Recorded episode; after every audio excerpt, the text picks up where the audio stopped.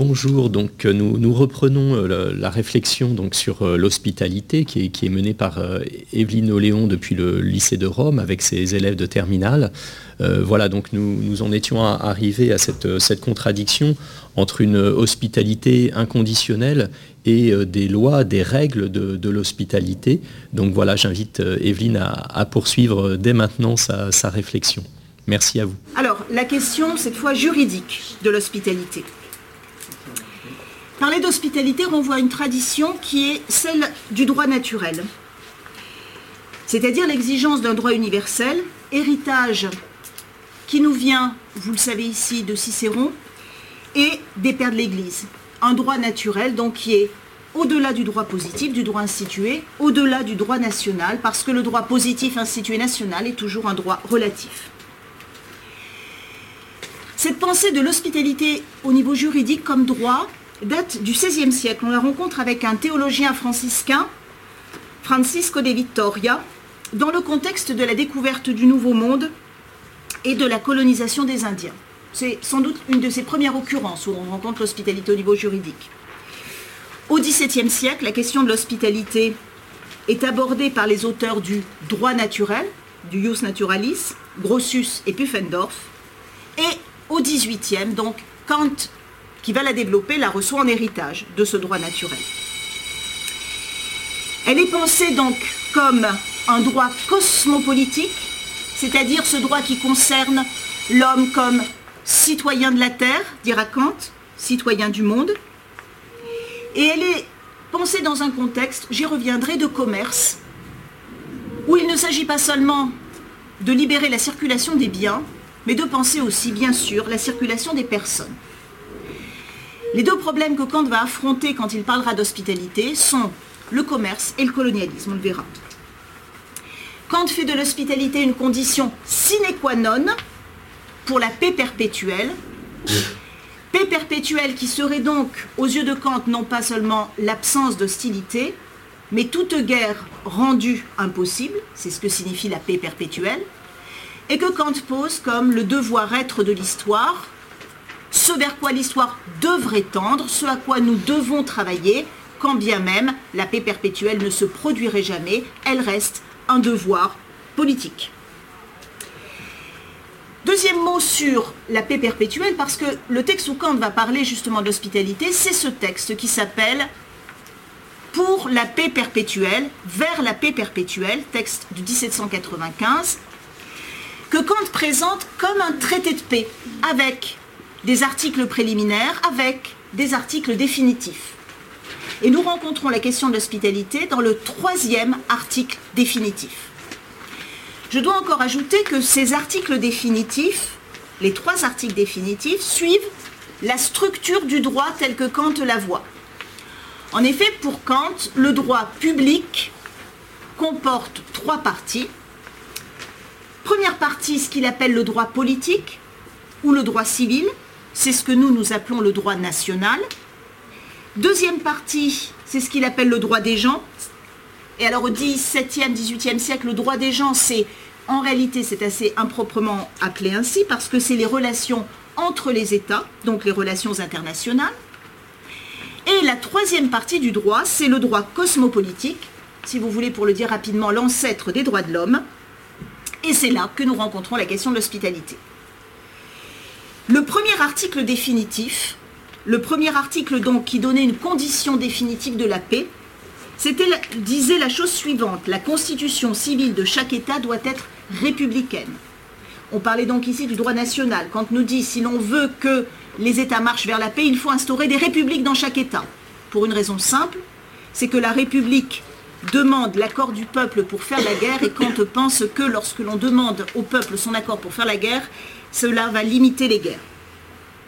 Deuxième article définitif concerne lui donc les relations entre, les États, le droit des gens, et Kant dit le droit des gens doit être fondé sur un fédéralisme d'État libre. La deuxième condition, c'est un fédéralisme d'État libre. Il faut donc que les États aient des relations pacifiques qu'on sorte de l'état de guerre. Et si l'on veut espérer des relations pacifiques, il faut penser un fédéralisme d'État libre. Pourquoi un fédéralisme? Parce qu'il est impossible, dit Kant, de penser une république universelle ou une monarchie universelle. J'insiste parce que c'est le problème avec lequel on va se retrouver dans la thématique kantienne et sans doute aujourd'hui avec le droit international. Kant fait d'un absolu la souveraineté des États. Les États sont souverains et autonomes. Il est donc impossible de poser au-dessus des États un État des États ou un pouvoir contraignant pour les États.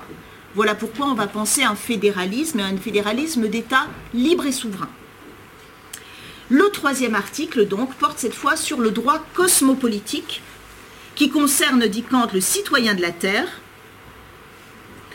Et cet article, donc, est essentiel pour venir compléter les relations entre les États. Troisième article définitif, son titre est le suivant. Le droit cosmopolitique doit se restreindre aux conditions d'une hospitalité universelle. Et tout de suite, on peut être étonné, rien qu'à la lecture du titre, le droit cosmopolitique doit se restreindre aux conditions d'une hospitalité universelle, alors même que Kant présente l'hospitalité au niveau juridique, il la présente, et on va le voir, on va essayer de trouver les raisons, d'une manière limitative, d'une manière restrictive. Et ça se voit dès le titre. Alors, pour aller très vite, je vais juste prendre le début de cet article et je vous laisse le découvrir en entier. Voilà ce que dit Kant. Comme dans les articles précédents, il s'agit ici non de philanthropie mais de droit. Aussi bien, l'hospitalité signifie le droit pour l'étranger à son arrivée sur le territoire d'un autre de ne pas être traité en ennemi. On peut le renvoyer si cela n'implique pas sa perte, mais aussi longtemps qu'il se tient paisiblement à sa place, on ne peut pas l'aborder en ennemi. L'étranger ne peut pas prétendre à un droit de résidence cela exigerait un traité particulier de bienfaisance qui ferait de lui pour un certain temps un habitant du foyer, mais à un droit de visite, ce droit dû à tous les hommes est celui de se proposer à la société en vertu du droit de la commune possession de la surface de la Terre sur laquelle, puisqu'elle est sphérique, ils ne peuvent se disperser à l'infini, mais doivent finalement se supporter les uns à côté des autres et dont personne à l'origine n'a plus qu'un autre le droit d'occuper cet endroit. Il y a beaucoup à dire rien que de ce début. Premièrement, Kant nous le dit, on parle ici de droit, on n'est pas en train de parler de morale, on n'est pas en train de parler de vertu, on n'est pas en train de parler de bienveillance. Pourquoi est-ce que Kant dit ça? Parce qu'il répond à l'accusation éventuelle d'angélisme Qu'est-ce qu'il veut dire par là? On peut penser la paix, on peut penser l'hospitalité sans supposer un peuple d'anges. C'est une affaire de droit, ce n'est pas une affaire de morale. Et donc l'objection du réaliste politique qui consisterait à dire c'est un doux rêve d'utopiste est tout à fait infondée ici. Deuxième point, quand définit ce droit C'est le droit qu'a l'étranger, à son arrivée sur le territoire d'un autre, de ne pas être traité en ennemi. Qu'est-ce que c'est l'hospitalité? Ne pas traiter l'étranger en ennemi. L'hospitalité, c'est donc la non-hostilité. Qu'est-ce qui fonde ce droit? Deux éléments que Kant nous donne ici. Premièrement, la rotondité de la Terre. La Terre est ronde, la Terre est sphérique. Et si Dieu a fait la Terre ronde et sphérique, dit Kant ailleurs, c'est bien pour que les hommes communiquent. Les hommes sont contraints de se souffrir, de se supporter les uns les autres. Dans un autre texte, Kant dit si la terre était une plaine indéfinie, les hommes pourraient tellement s'y disperser qu'ils n'en viendraient jamais former entre eux une communauté.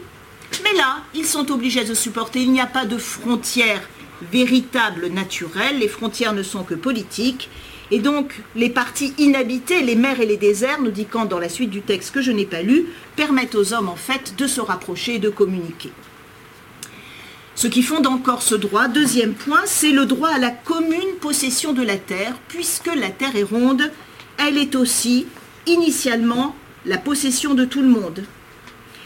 Il y a donc une possession originaire commune. Tous les hommes sont originairement dans une communauté de sol.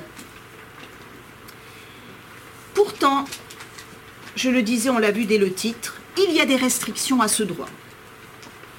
Qu'est-ce que nous dit Kant ici? Le droit d'hospitalité est un droit de visite, ce n'est pas un droit d'installation, ce n'est pas un droit de résidence. Deux raisons à cela qui sont des raisons, en tous les cas une, nettement euh, contextualisée historiquement. Pourquoi ce n'est pas un droit de résidence? Parce que la résidence relève de la souveraineté de chaque État. Et que donc c'est l'État souverain national qui décide ou non de donner la résidence. Mais l'État souverain national ne peut pas refuser la visite. Pourquoi ce n'est pas encore une installation? Et vous le verrez si vous lisez la suite du texte. Parce que l'installation est souvent le fait de la conquête et de la colonisation. Autrement dit, si Kant limite l'hospitalité à la visite, c'est de telle sorte que l'hospitalité ne soit pas détournée en droit d'appropriation.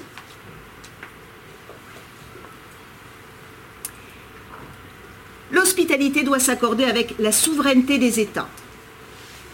Et tout ce qu'elle peut exiger, cette hospitalité, c'est une circulation des personnes dans ce siècle de commerce dont Kant nous montre, contrairement à ce que disait Montesquieu du doux commerce, que ce commerce a souvent des effets humains dévastateurs. Vous le lirez dans la suite du texte. Alors il s'agit bien d'un droit, ce n'est pas une représentation fantaisiste, extravagante, mais la fin du texte dira c'est un droit non écrit. Et c'est un droit non écrit parce qu'il est justement ce droit à l'hospitalité, limité et borné par la souveraineté des États. Ce n'est pas un droit opposable.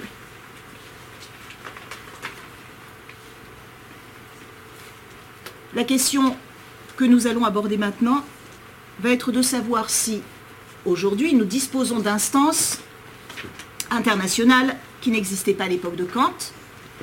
Est-ce que nous sommes pour autant en mesure d'instaurer un droit d'hospitalité qui soit véritablement contraignant, qui ait valeur opposable, dont on puisse se réclamer contre les États? Ces textes internationaux, j'en cite quelques-uns rapidement, Déclaration universelle des droits de l'homme, 1948, vous le savez, l'article 13 qui stipule que chacun a le droit de quitter son pays. La Convention de Genève 1951 sur le sort des réfugiés. Les pactes internationaux ratifiés par les États, comme le pacte sur les droits civils et politiques 1966. Récemment, les discussions à Marrakech en décembre 2018 pour penser un pacte mondial pour les migrations. L'hospitalité a-t-elle, nonobstant tous ces textes, véritablement la force d'un droit? Sans doute pas. Le philosophe Étienne Balibar, en août 2018, écrivait justement pour un droit international de l'hospitalité. Je ne lirai pas le texte en entier, juste le début. Beaucoup plus pertinente me semble l'application rigoureuse des notions contenues dans la Déclaration universelle des droits de l'homme à propos de la circulation, de la résidence et de l'asile, dit Balibar dans cet article du Monde.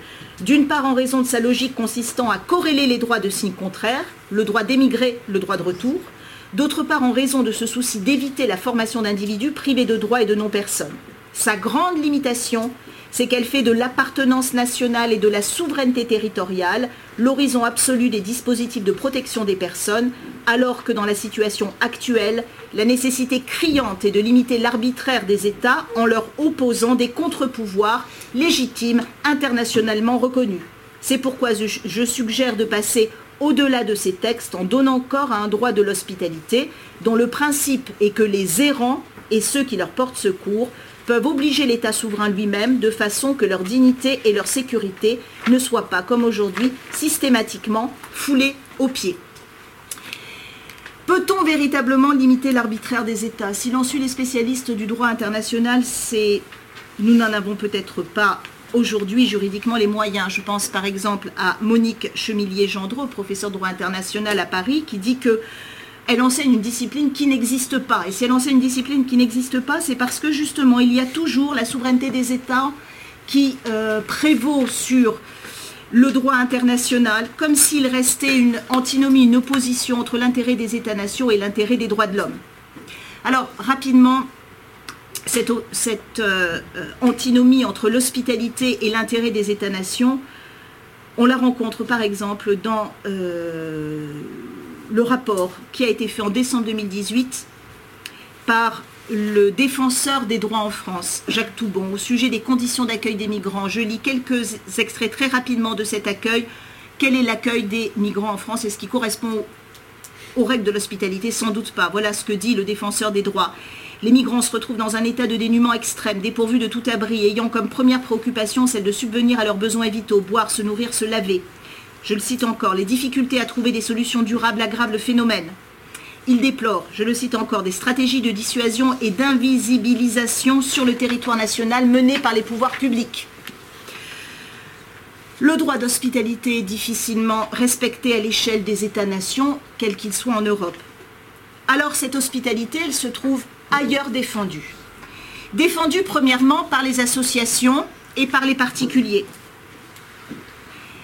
Il y a des associations de particuliers qui organisent l'accueil de euh, errants ou ex-errants justement dans les familles notamment dans ce moment qui est un moment assez difficile, quand les gens reçoivent une carte de séjour et où tout devrait de entrer dans l'ordre, et où, recevant une carte de séjour, ils sont exclus des différents centres d'accueil ou des différentes politiques d'accueil et se retrouvent encore sans travail, sans argent.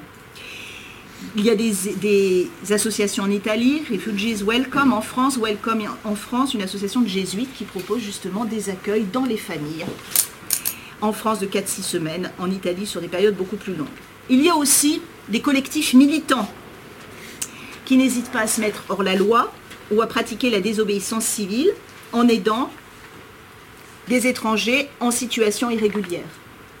Vous le savez sans doute, ce que l'on appelait le délit de solidarité, qui en fait n'existe pas juridiquement, mais qui euh, renvoyait au fait de se retrouver dans une situation euh, juridique d'incrimination parce qu'on donnait la solidarité, le toit, le couvert à euh, des personnes sans, sans papier.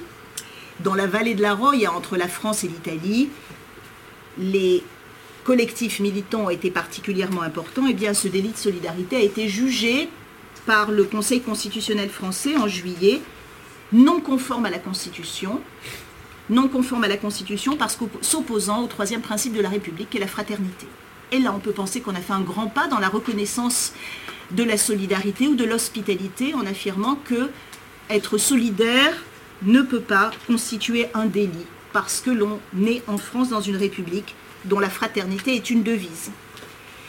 Je disais que les associations et les particuliers défendent l'hospitalité là où les États-nations ne le font pas et ne peuvent peut-être pas le faire. Mais on retrouve aussi cette défense de l'hospitalité au niveau des communes, en particulier avec les communes solidaires. Il y aurait beaucoup à dire, je vais juste mentionner deux, trois éléments. En 1995, à l'initiative du Parlement des écrivains, dont Jacques Derrida était d'ailleurs euh, un, acteur très important, a été proclamée l'idée de ville-refuge. En 1995, ces villes-refuges étaient des villes qui étaient destinées à accueillir des intellectuels en errance et c'était dans le cadre d'autres types de conflits. Le thème des villes-refuges a été repris en 2015, cette fois, au niveau international quand le problème de l'accueil des exilés est devenu important. Et donc certaines villes sont, ont adhéré à ce projet de ville-refuge. Barcelone, Lampedusa, Lesbos. Ces villes-refuges revendiquent une autonomie des pouvoirs municipaux par rapport justement au pouvoir national. Il y a des villes d'asile, Venise en fait partie, et puis il y a en Italie des exemples, en Italie, en France, mais en Italie l'exemple va finir par cet exemple-là, des exemples importants de politique communale, d'hospitalité communale, susceptible d'être une alternative aux conduites inhospitalières justement des États.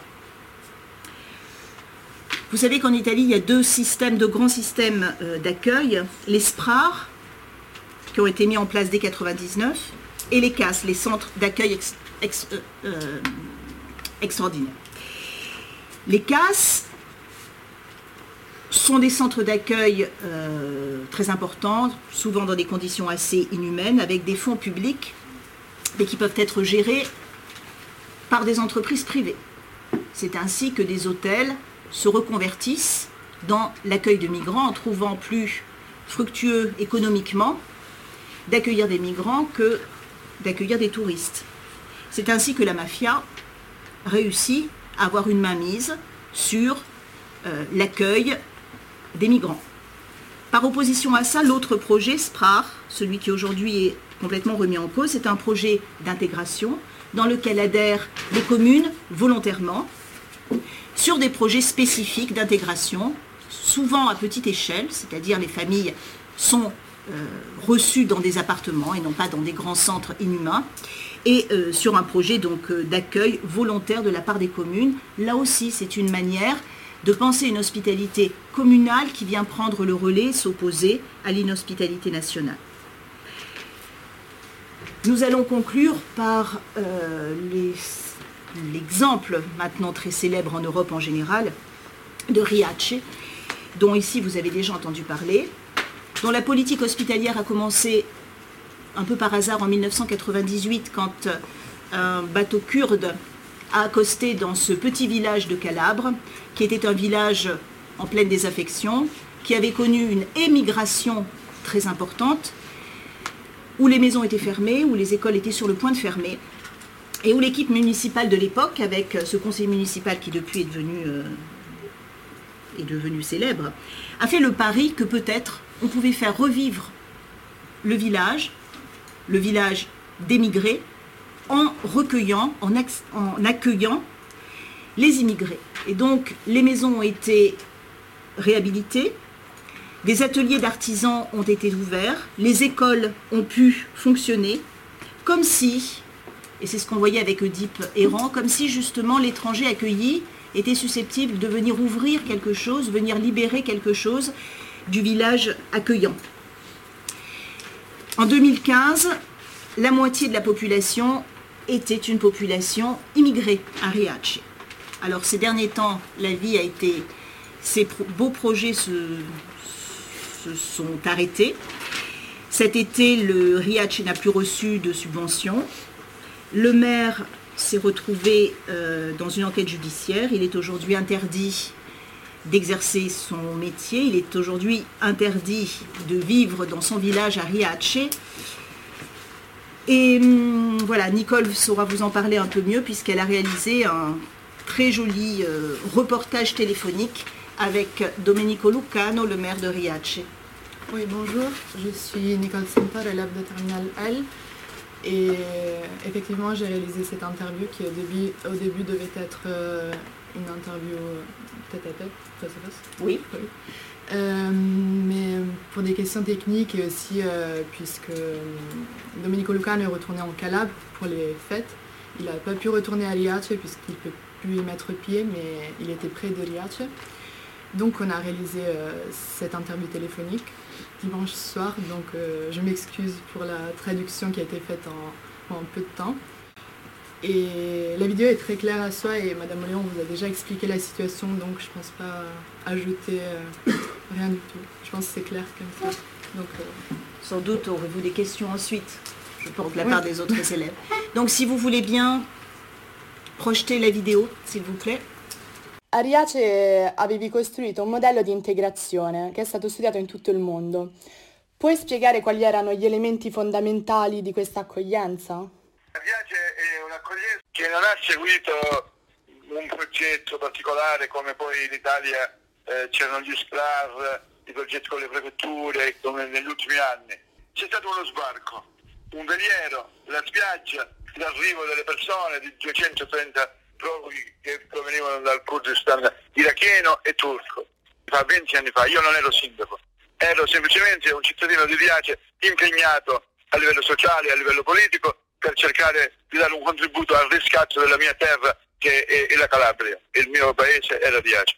E, Riace. E, e subito è prevalsa una idea così solidale, un impulso, eh, come devo dire, che secondo me è un po' irrazionabile in qualsiasi essere umano quando ha a che fare con delle persone che hanno bisogno di essere aiutate, che provenivano da questi lunghi viaggi eh, in fuga dalle guerre, dalle repressioni e si vedeva che erano eh, in condizioni diciamo, eh, di grave disagio. Abbiamo capito da subito che per accogliere quelle persone bisognava utilizzare le case semi abbandonate del centro storico e le case sono state abbandonate dai nostri emigranti fatto un giro di telefonate, soprattutto eh, in Argentina dove c'è la comunità di riacesi molto numerosa, in America, nel nord Italia. Eh, abbiamo avuto la disponibilità di almeno 70-80 eh, case abbandonate. Dopodiché abbiamo, non avevamo mezzi economici per quel progetto particolare, c'è stato semplicemente un, un, un fenomeno spontaneo, perché tanti hanno proseguito il loro viaggio verso la Germania e quelli che sono rimasti eravamo a settembre, queste case, le, eh, le, luci, abbiamo comprato le candele di cera e questa luce fioca bellissima che mi ricordo così nel centro storico sembrava di nuovo una speranza che si riaccendeva in questo villaggio che era semi abbandonato, con queste finestre chiuse, porte sbarrate e così è nato la storia dell'accoglienza di Ace, paese dell'accoglienza.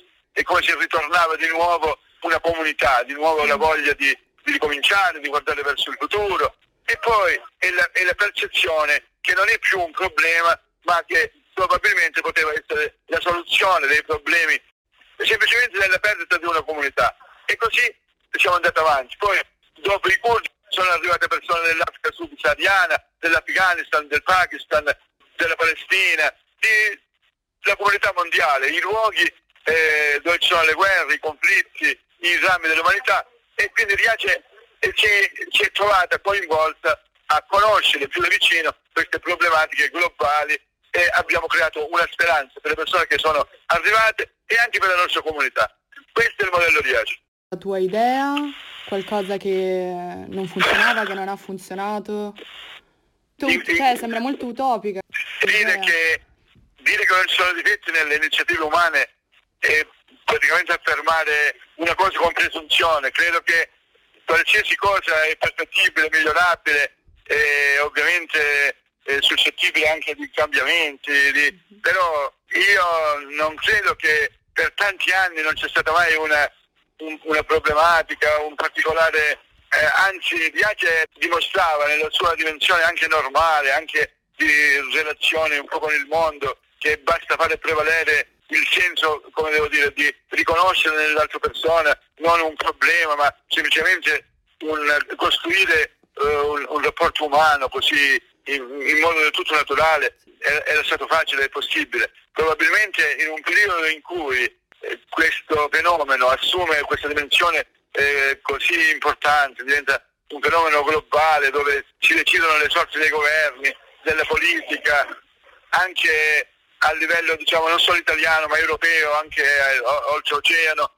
Allora il caso di questo piccolo comune che eh, rinasce, che eh, si rigenera e che dimostra che conviene eh, connettere le ansie del riscatto locale eh, con qualcosa di più grande, è stata diciamo, la dimostrazione che è possibile un'altra dimensione dei rapporti umani e dell'umanità.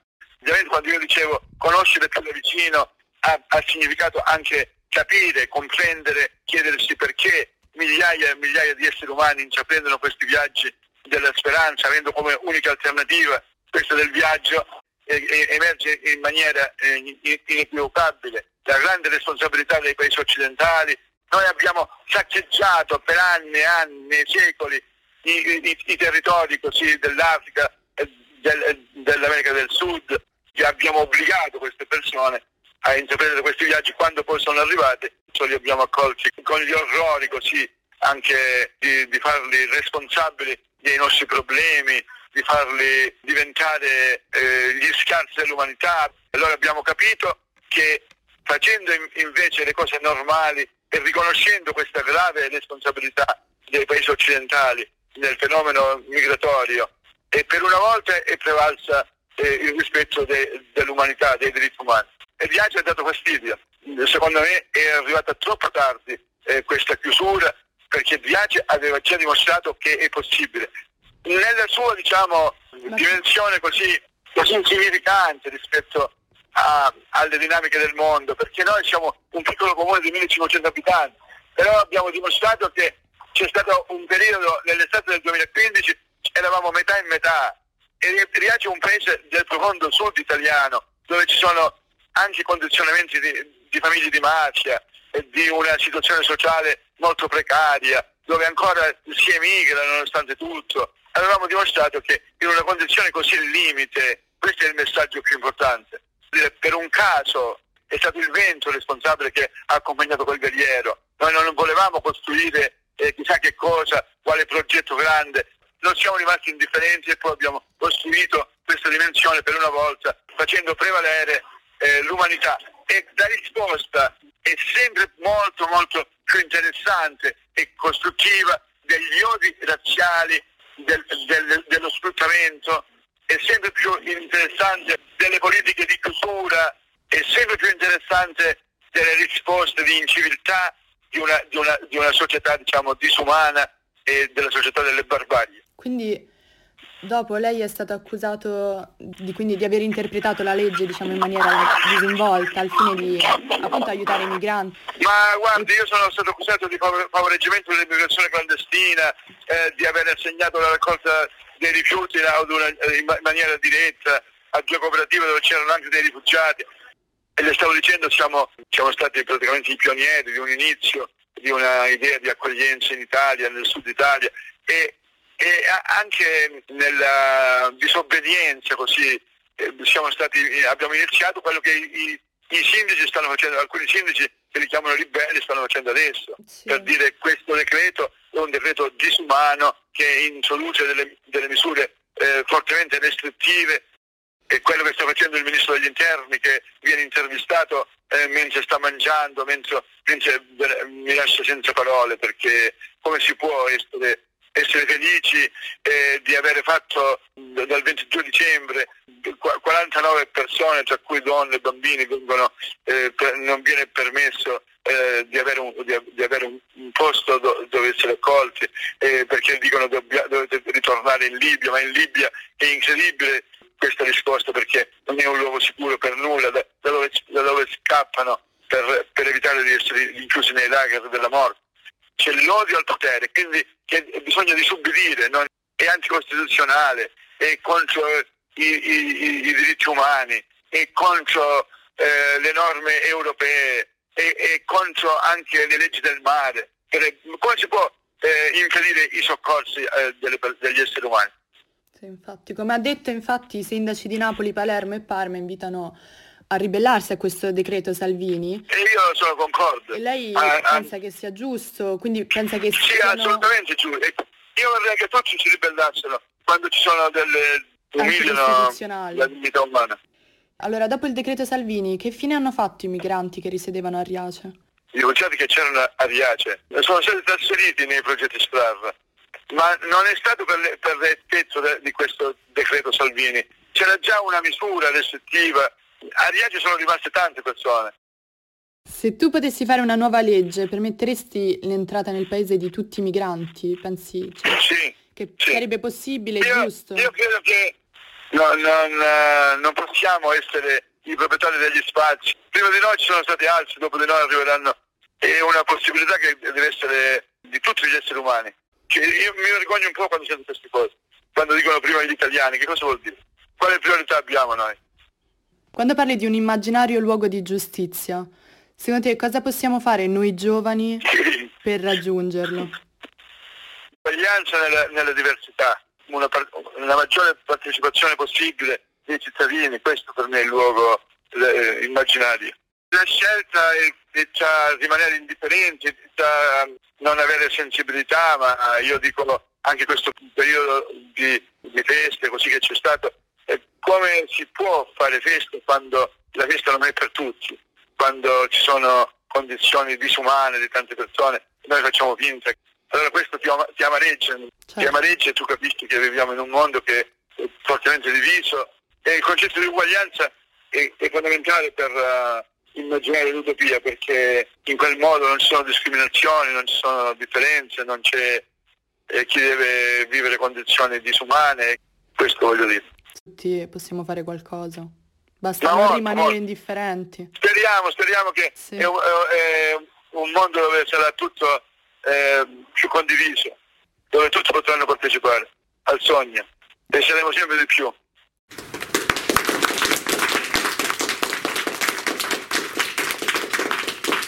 un grand merci, un grand merci à Nicole. Un salut fraternel à, Mimo Lucano et juste deux mots pour conclure. Euh, moi, je crois que l'avenir de l'Europe va se jouer sur trois défis. L'environnement, l'hospitalité des migrants et la ruralité. Et ce que nous montre Lucano, et je, rappelle ce que nous disait Antonio Rinaldi, qui a travaillé sur, sur l'accueil à Riache, et disait Lucano, il est arrivé trop en avance. Je crois que euh, les utopies sont souvent les, réalités qui s'anticipent. Euh, cette idée majeure qu'il faut s'occuper des campagnes et que l'avenir de l'Europe se jouera sur ce que nous serons capables de faire de la ruralité. Les villes sont terminées, elles explosent. Et puis ce qui m'intéresse beaucoup dans ce que dit la Lucano, c'est peut-être finalement le, fil rouge qu'on peut retrouver entre ces trois parties sur l'hospitalité. L'hospitalité nous apprend que nous ne sommes pas les propriétaires des lieux que nous habitons. L'hôte nous libère du sentiment de propriété. Finalement, c'est ce que dit l'Ancien Testament, nous ne sommes nous-mêmes que des hôtes sur cette terre. Même l'invité à la maison, il nous ouvre, il décloisonne la maison, il nous donne un autre rapport d'habitation. L'hospitalité, c'est ce qui nous réapprend à habiter sur d'autres modalités le monde que sur un rapport strictement possessif. Voilà.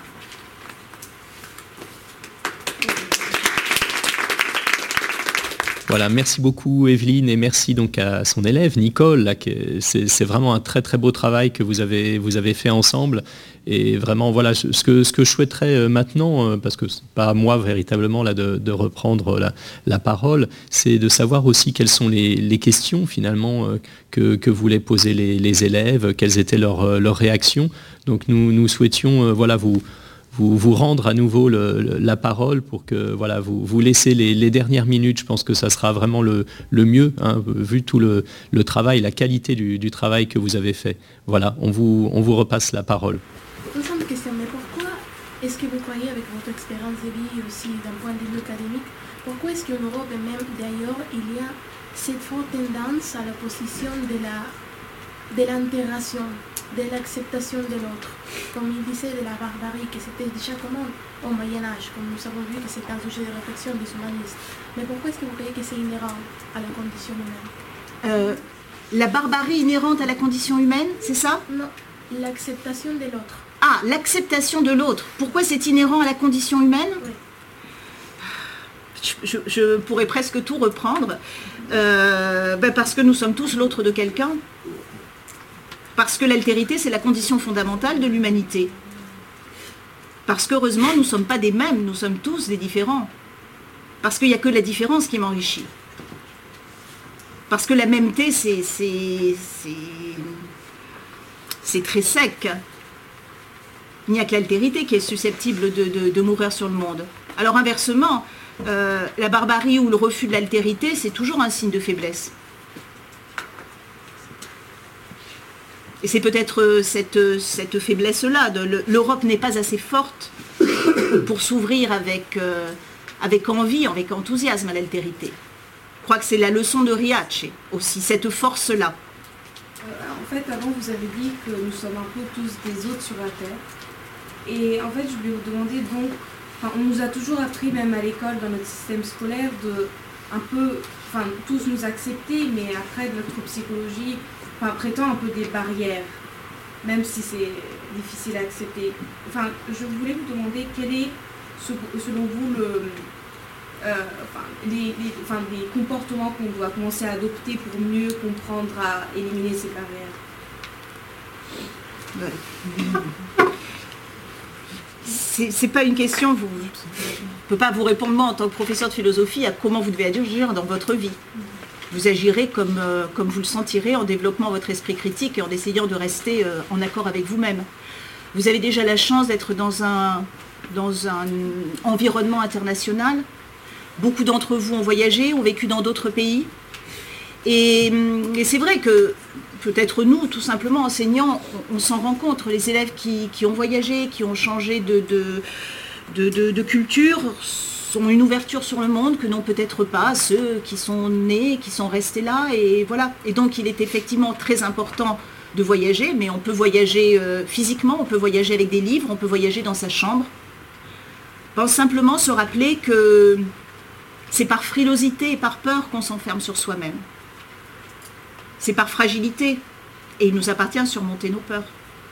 Voilà, merci beaucoup donc pour aussi pour ce, prolongement et on voit que les, élèves ont été euh, particulièrement euh, attentifs et ont, posé aussi de, bonnes questions. Finalement, ils, se demandent eux-mêmes hein, comment, ils, comment ils vont pouvoir se, comporter aussi en, tant que, citoyens. Donc là, c'est vraiment, on est vraiment au cœur de notre projet euh, Europe Éducation École. Je voulais juste dire quelque chose donc pour annoncer euh, donc euh, notre, notre prochaine euh, émission, si on peut dire, donc la semaine prochaine, donc consacrée à la thématique de la mémoire, donc qui sera menée par Frédéric Vargose, donc qui est professeur au lycée de Vienne en Autriche.